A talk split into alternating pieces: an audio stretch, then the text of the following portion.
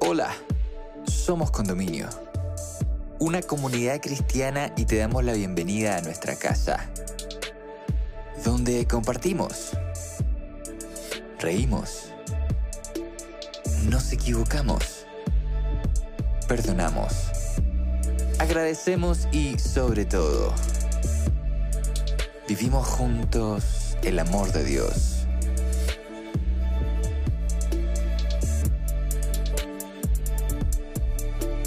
Llegamos a ti con nuestra serie Cómo escuchar la voz de Dios, presentándote el capítulo Conversar, donde Javiera Acevedo, amiga de nuestra casa, nos invita a meditar sobre la importancia de la comunicación con Dios diariamente y cómo puede influir en nuestra vida.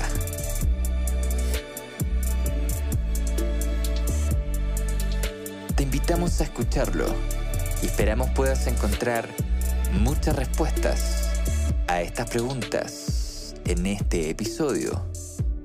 Bienvenida, bienvenido.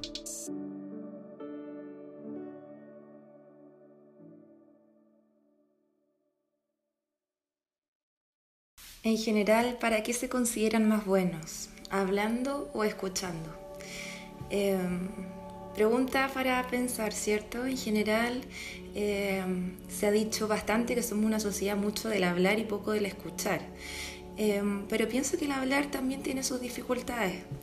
Yo personalmente creo que soy mejor escuchando, quizás también por una deformación profesional, soy psicóloga y, mi trabajo es básicamente escuchar.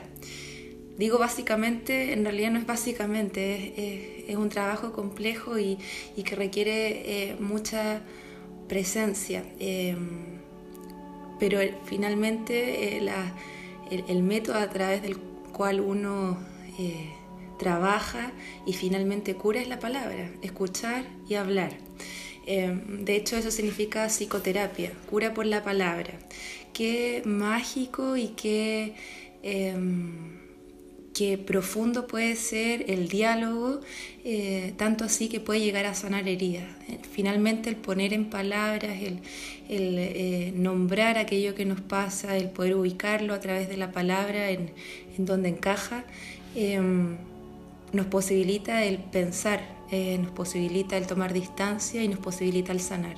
Lo que no podemos nombrar, lo que no podemos decir, lo que se nos escapa de las palabras, es lo que finalmente se registra en el cuerpo y queda ahí como un hecho traumático, que solo estamos condenados a repetirlo en la medida que no podemos ponerle palabras y por ende trabajarlo. Por lo tanto, la palabra pucha, que es importante. Em, Dios desde el Edén eh, nos regaló este don del nombrar. Cuando le dijo a Adán y a Eva, em, nombren ustedes a las especies y a los animales que yo he puesto sobre la tierra, pónganles nombres, señoreen sobre ellas.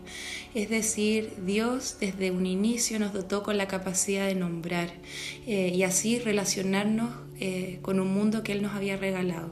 Porque finalmente la palabra es siempre en relación, aun cuando estemos hablando con nosotros mismos, aun cuando ese diálogo interno que no para nunca, eh, de hecho no sé si les ha pasado que les han dicho piensen en blanco, no pienses en nada, y es como imposible porque hay una voz interna propia, que está 24/7 como relator de fútbol, comentando eh, nuestra vida, añadiéndole pensamiento, en fin, y aún esa voz interna que al parecer eh, sería de nosotros mismos, que nadie nos oye, tiene que ver con una relación. Una relación, en este caso, eh, con el mundo y con una interpretación que nosotros le damos a ese mundo. no, es no, es una, voz que aparece sola, digamos.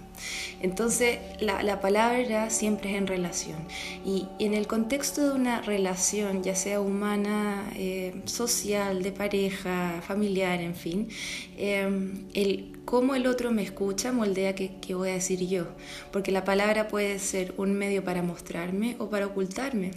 Eh, puede ser una herramienta que permita que el otro me vea tal cual soy, que me conozca, que implique exponerme, entre comillas, eh, si es una relación sana, exponerme a un otro que me va a acoger y escuchar, o puede ser un mecanismo para ocultarme porque sé que el otro no, no me va a acoger, no me va a escuchar, más bien me va a juzgar.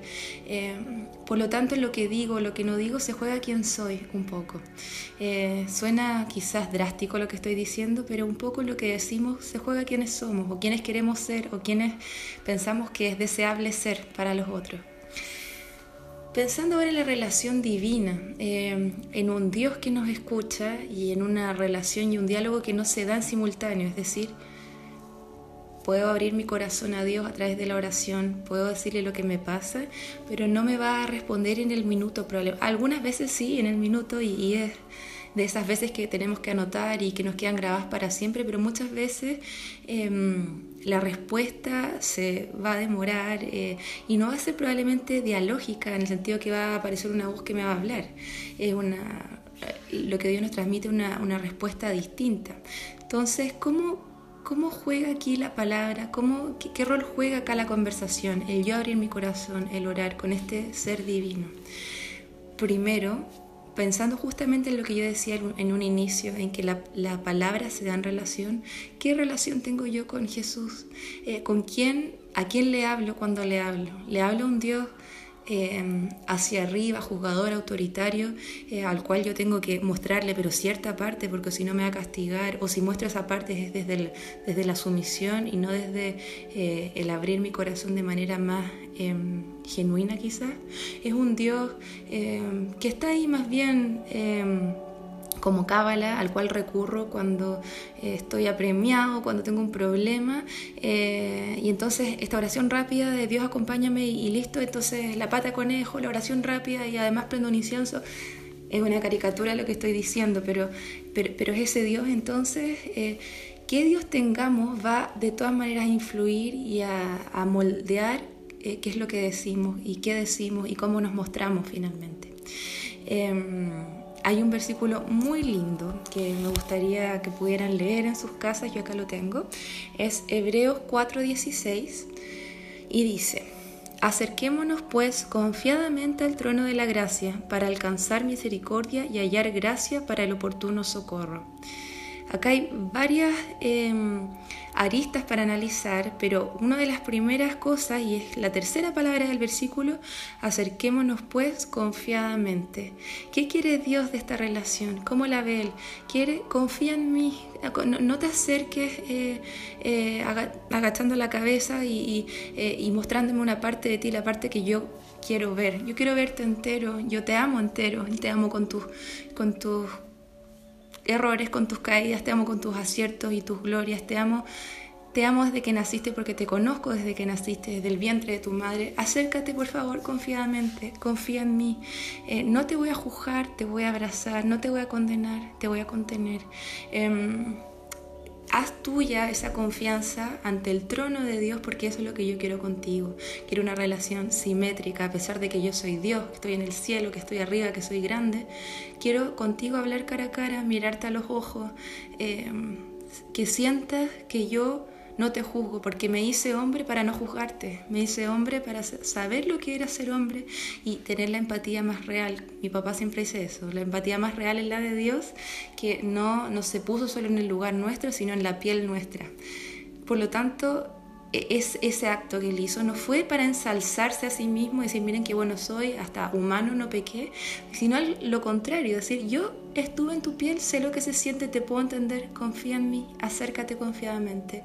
Creo que es precioso y, em, da cuenta de qué tipo de relación quiere Dios que tengamos con Él.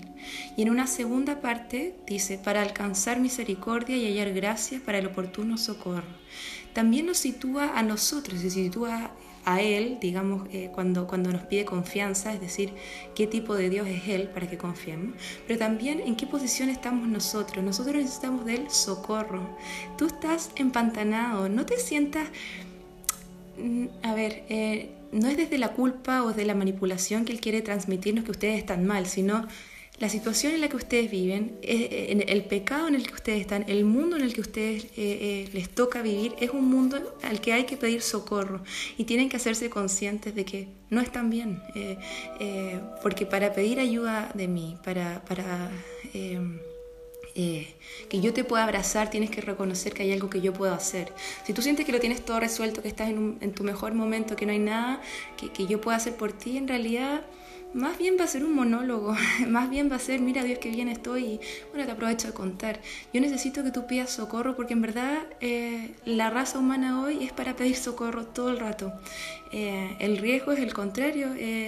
Eh, el riesgo es que no sintamos la necesidad y la urgencia de pedir socorro, sintamos tan cómodos, tan eh, eh, bien, que no tengamos esa, esa urgencia en el corazón. Que esas dos partes del versículo me parecen súper interesantes. Em, y hay, otra, hay otro versículo con respecto a qué relación quiere tener Dios con nosotros y cómo ve Él esta acción de nosotros abrir nuestro corazón a Él, que está en Mateo 7:11 y dice, si ustedes pueden dar buenas dádivas, acá yo tengo una versión más corta, por lo tanto si ustedes quieren buscarlo en sus casas em, y leerlo completo, eh, sería súper bueno. Si ustedes pueden dar buenas dádivas, ¿cuánto más vuestro Padre que está en los cielos puede dar buenas cosas a los que se lo piden? Es decir, eh, si nosotros en este contexto eh, humano, deteriorado, em, muy carente, eh, aún así podemos conectarnos con el otro y, a través del amor genuino aportar a la vida del otro y dar buenas cosas. Y, cuando pienso en esto de dar buenas cosas, probablemente pienso que se refiere a a una cosa más no verbal, más que al otorgar cosas concretas. Eh, ah, si tú me pides pan, yo te voy a dar pan. Más bien a tener la disposición de escuchar a otro y darse en la presencia y darse en, la, en plenitud a la escucha del otro. Creo que eso es el dar más generoso, probablemente.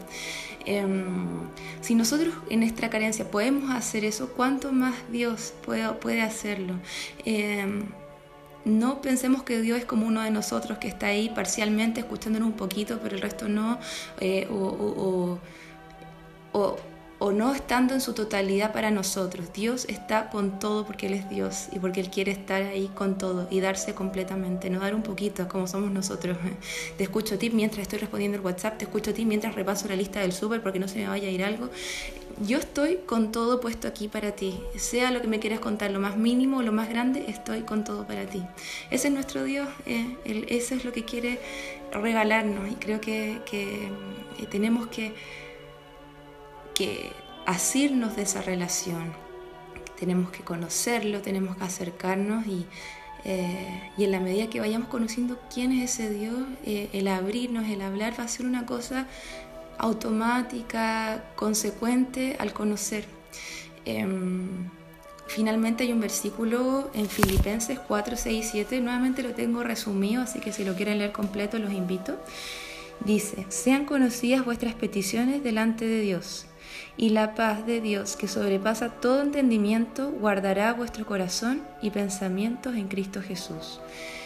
Qué lindo, finalmente lo que Dios nos otorga en esta relación y, que Él no podría no otorgarnos nada y aún así ser Dios y aún así ser perfecto.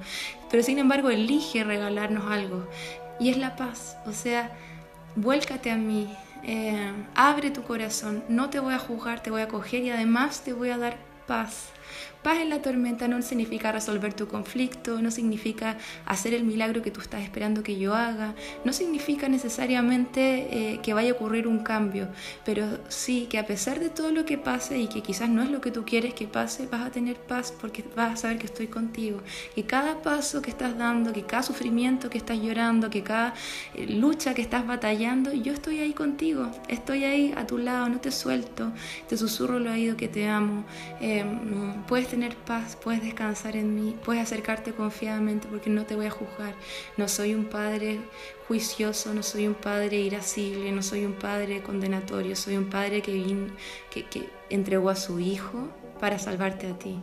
Qué mayor amor que ese. Acércate, acércate a Dios, ábrele tu corazón, muéstrate tal cual eres, sin máscaras, sin em, estándares, sin, em, sin ocultamientos muéstrate tal cual eres porque así Dios te ama, tal cual eres, así Dios te ama. Y, así quiere mostrarte em, que Él es un Dios que te va a escuchar siempre y que, y que te va a regalar paz en la tormenta. Hemos llegado al final de este episodio. Esperamos que estos minutos hayan sido relevantes para tu vida. Si quieres acercarte a nuestra comunidad, puedes ingresar a somoscondominio.cl o encontrarnos en Instagram como Somos Condominio. Para nosotros sería un tremendo honor poder conectar contigo. Sigue sintonizando para más episodios y gracias por estar con nosotros.